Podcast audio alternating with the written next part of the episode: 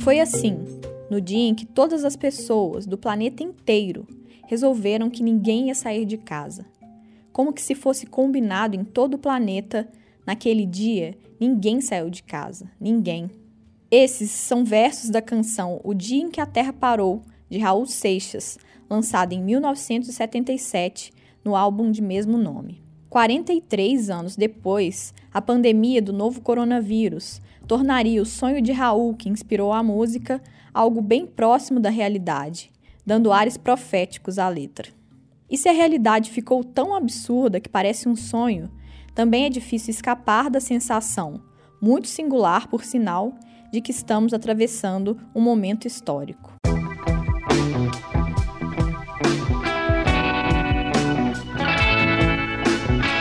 Eu sou Jéssica Almeida e esse é o Tempo Hábil Entrevista, podcast do jornal O Tempo que, em tempos de coronavírus, traz entrevistas sobre assuntos relacionados à pandemia. Nesse período de quarentena e isolamento social, os episódios não têm mais periodicidade definida. Para acompanhar o que vem por aí, assine o Tempo Hábil no seu tocador de podcasts favorito. O programa está disponível no Spotify, no Deezer, no Google Podcasts, no Apple Podcasts e em todos os demais aplicativos. É só buscar por Tempo Hábil.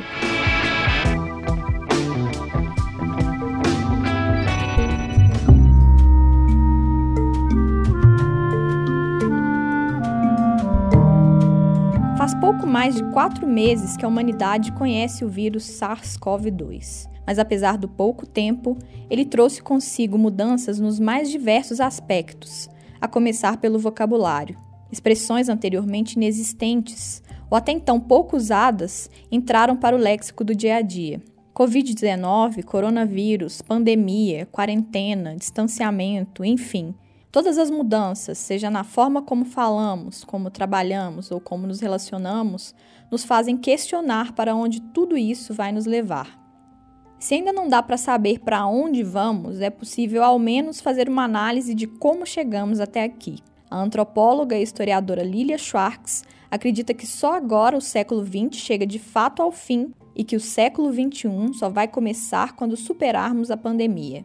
Ela, que é professora da USP e da Universidade de Princeton, nos Estados Unidos, e curadora adjunta do MASP, conversou comigo sobre o contexto dessa proposição e as implicações que ela traz.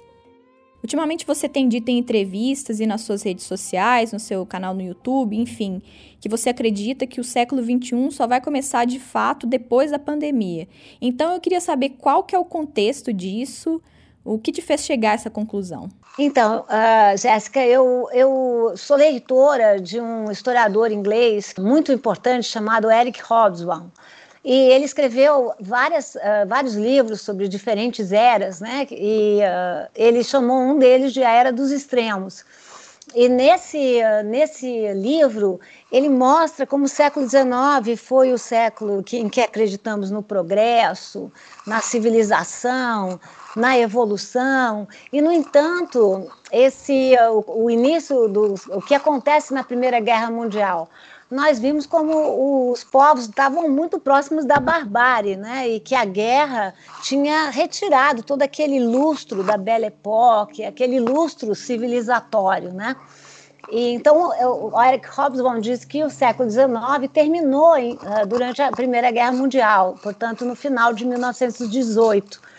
E aí eu, fazendo esse paralelo, eu arrisquei dizer, enfim, que os séculos não terminam porque a gente vira a folha né, do calendário, mas os séculos terminam quando existem de fato grandes crises que colocam em questão verdades que foram muito divulgadas durante o século em questão.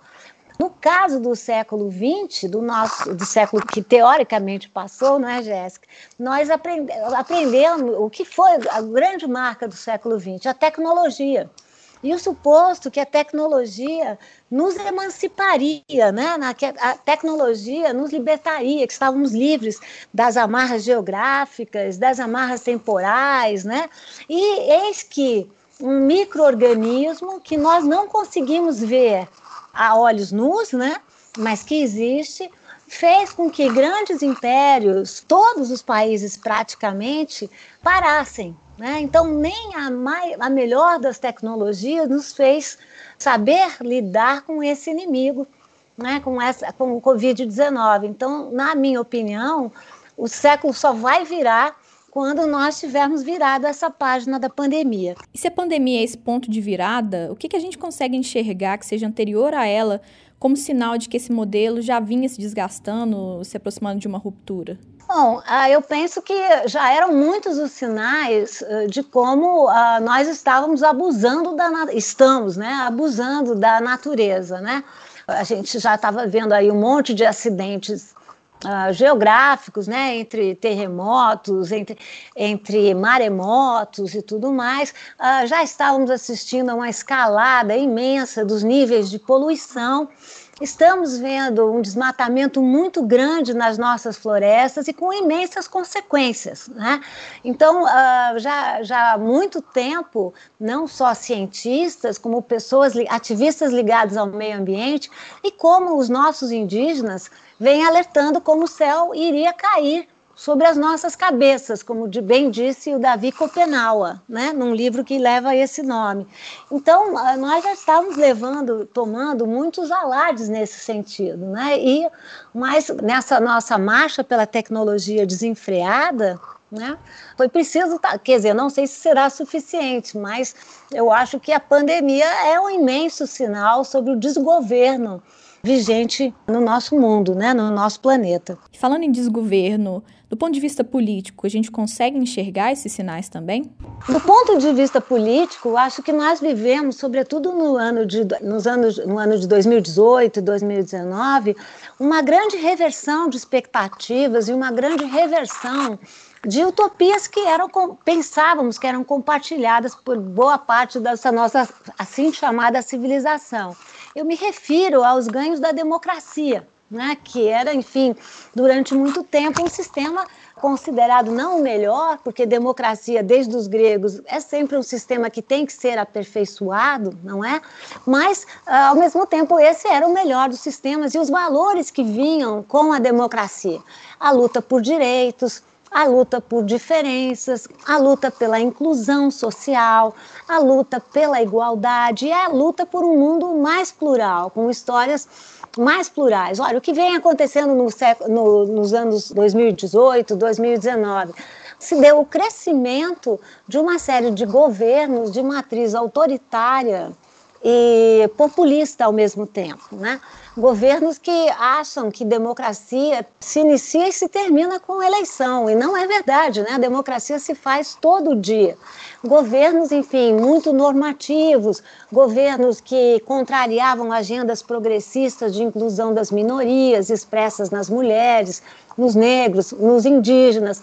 Na minha opinião, na política, isso já indicava a vigência de uma série de governos que estavam que significavam uma espécie de backlash, uma espécie de volta atrás, né? Há direitos que nós já havíamos conseguido, pensávamos que já havíamos conseguido. E dá para dizer então, de alguma forma, a gente está vendo que os países com melhor resposta à pandemia são governados por pessoas que não têm esse perfil, né? São perfis opostos a esse e não por acaso são mulheres, na sua maioria. Uma coisa está relacionada à outra, na sua opinião? Então, eu tenho escrito muito sobre isso, né? Porque uh, eu sou gosto muito de um etnólogo chamado Claude Lévi-Strauss, né? Que eu vou fazer aqui um barateamento da teoria dele, porque não dá tempo. Mas quando ele trabalha com a ideia de estrutura, ele mostra que se uma, um efeito ocorre uma vez, é porque se trata de uma coincidência. Se ocorre duas vezes, há muita coincidência. Se ocorre três, é porque aí tem alguma coisa, não é verdade? Uhum. Então, o que a gente está vendo pelo mundo afora é que uma série de governos, entre primeiras ministras e presidentes, governos que estão sendo liderados por mulheres, estão se dando bem no combate à pandemia. Né? Eu estou me referindo ao governo da Nova Zelândia, da Islândia, da Finlândia, da Bélgica, Taiwan, Singapura, Alemanha, todos liderados por mulheres que estão dando que tipo de resposta? Respostas claras, objetivas, que implicam em de alguma maneira, introduzir as medidas de forma, assim, sem ambiguidades, fechar fronteiras, cuidar da população, avisar a população, fazer testes, equipar seus respectivos países uma condição hospitalar uh, melhor e uh, são mulheres, né? Eu estou arriscando aqui a ideia de que mulheres entendem de cuidados, né? Não porque isso seja da natureza das mulheres, mas porque, enfim, socialmente fomos construídas dessa maneira. E essas são dirigentes que têm cuidado das suas populações e informado as suas populações. Muito diferente de uma série de governos autoritários, populistas, de homens, todos homens brancos, da classe média, que falam muito grosso. Estou me referindo a Donald Trump, estou me referindo a Boris Johnson do Reino Unido, estou me referindo a Bolsonaro, enfim, ah, uma série de dirigentes que tem dado respostas ambíguas, tem afirmado, voltado atrás e afirmado de novo, e que tem gerado nos seus países consequências terríveis, muito diferentes do que essas dirigentes mulheres.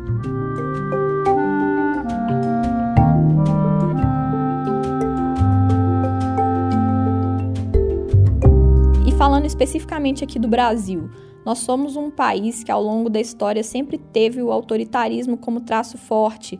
É uma coisa que você demonstra no seu livro mais recente, o sobre o autoritarismo brasileiro. Considerando esse contexto, qual que vai ser o preço, ou qual que já tem sido o preço da pandemia e de todo esse chacoalhão que ela promove por aqui? Bom, nós temos um presidente que pratica a política do negacionismo, né? ou seja, que uh, procura, que prefere acreditar em milagre, né, em pote no final do arco-íris e que não tem acatado as determinações da Organização Mundial da Saúde, que, sobretudo, tem legislado em cima da experiência, da experiência do que vem ocorrendo em outros países. Além do mais, nós vivemos num país marcadamente desigual. Né? O Brasil, nas últimas pesquisas entre países democráticos, entre muitas aspas, vocês não podem me ver aqui, né? só me ouvir, mas é, é, dentre os países democráticos, o Brasil ocupa um vergonhoso, vergonhoso primeiro lugar, junto com o Qatar, no que se refere à desigualdade social.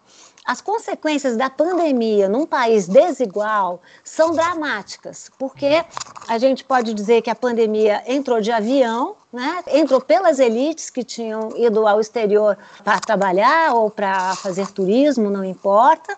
Tanto que os primeiros índices localizavam a incidência de casos e de mortes nos bairros de elite das várias cidades brasileiras, e depois a pandemia ganhou níveis comunitários e atacou justamente a população de baixa renda. A população de baixa renda num país desigual como o Brasil é uma população sem acesso correto aos equipamentos da saúde. Eu me refiro a esgoto, a água potável, enfim. Então, é uma população que é vulnerável por não ter acesso a esses equipamentos. Dentre eles, é uma população que acaba tendo menos acesso à saúde pública. E por isso é uma população também que carrega consigo outros traços de vulnerabilidade como problemas pulmonares, problemas cardíacos, diabetes. Portanto, é uma população duplamente vulnerável.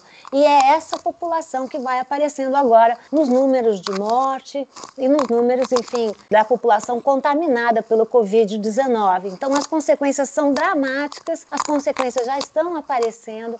E numa pesquisa realizada ontem pela Universidade de São Paulo, já se chamava atenção como o Brasil vai ser brevemente o novo centro da doença. Né? O centro antes foi Itália, depois Espanha, depois Estados Unidos e agora será o Brasil. Enfim, um país muito mais desigual do que os outros que foram centros da doença. E se a Primeira Guerra mostrou que o mundo não era tão civilizado quanto se pensava, quais que são os mitos da atualidade que a pandemia joga por terra, além dessa questão de que a tecnologia não é capaz de tudo? Bom, eu acho que num caso como o Brasil, por exemplo, um país tão desigual, a pandemia tem escancarado mazelas dos diferentes países. Em países europeus, por exemplo, escancarou a situação de países com uma população com um grau de envelhecimento muito grande e países que não cuidam né, desses cidadãos, né, cidadãos que são cidadãos ativos até os seus 80 anos, né, ou mais. No caso brasileiro, a pandemia escancarou a nossa desigualdade.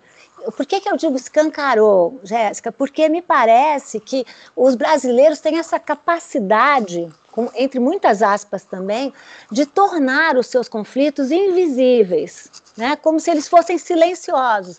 E o que está fazendo a pandemia? Está trazendo muito barulho e evitando né, que a gente não veja a perversidade da desigualdade existente no Brasil. E só para terminar, professora, eu sei que historiador não trabalha muito com previsão, mas com as próprias perspectivas que a história abre, já é possível da gente pensar em novos paradigmas que essa experiência abre para a humanidade e especificamente para a gente aqui do Brasil? Olha, eu junto com Heloísa Stalin estamos estudando a, a gripe espanhola. Né? Eu penso que nós temos muito a aprender com a gripe espanhola e muito, muitas coisas a, imitar e muitas coisas a não imitar.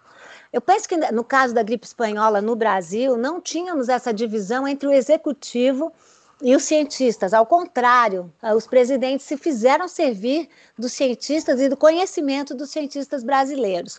Naquela época se aplicou também, cada, cada estado teve um comportamento diferente, mas os vários estados, de uma maneira geral, fizeram políticas de isolamento, isso num contexto em que a comunicação era muito mais dificultada.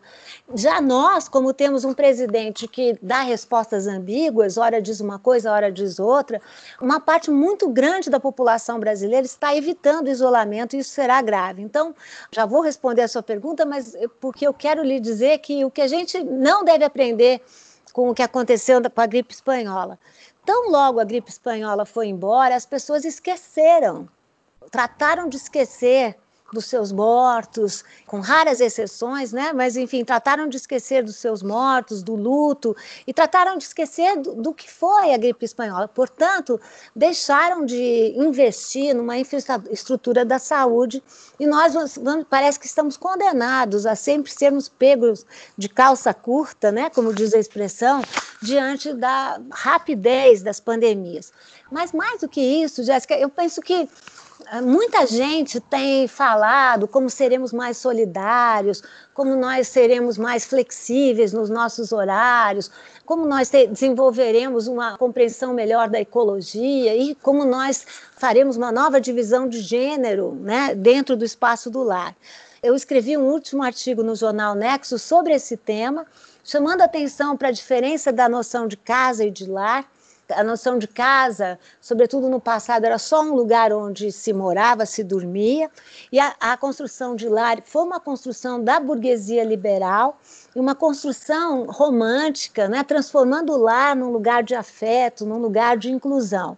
Olha, eu diria para você que o lar pode ser um lugar tão tão perigoso como a rua. Né? No Brasil, 50% das famílias moram em um cômodo com mais de cinco pessoas. No Brasil, ah, os números da violência contra as mulheres, da violência contra as crianças dentro do assim chamado lar, cresceram muitíssimo, né? Então, enfim, o que, que eu penso para o futuro? Eu, como você disse, o historiador não é bom de futuro, né? Mas eu também costumo dizer, Jéssica, que eu estou ficando uma pessoa que é otimista no varejo e muito pessimista no atacado.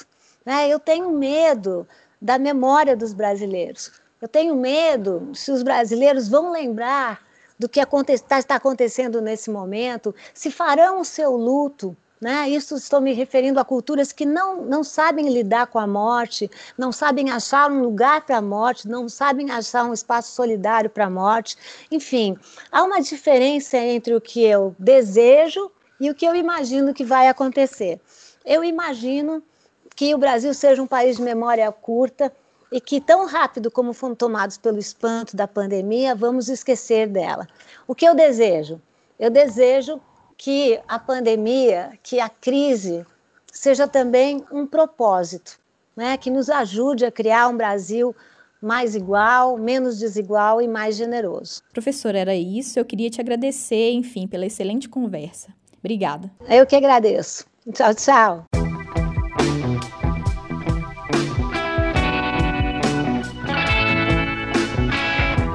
Você ouviu Tempo Hábil Entrevista, podcast extraordinário do jornal O Tempo para tempos de coronavírus. No final da entrevista, a professora Lilia menciona que tem pesquisado, junto com a professora Heloísa Starling, sobre a pandemia da gripe espanhola. Eu conversei sobre esse assunto com a Heloísa aqui no podcast há algumas semanas. Para quem quiser ouvir, o nome do episódio é A Bem-Sucedida Experiência de BH no Combate à Gripe Espanhola. Você também pode ouvir pelo site do Jornal Tempo, acessando otempo.com.br barra podcasts barra tempo traço hábil. Para saber dos novos episódios, assine o Tempo Hábil no seu tocador de podcasts favorito. Nós estamos no Spotify, no Deezer, no Google Podcasts, no Apple Podcasts e em todos os demais aplicativos. Eu sou Jéssica Almeida e fiz a produção, o roteiro, a edição e a mixagem do programa. O Tempo Hábil Entrevista volta a qualquer momento. Até mais!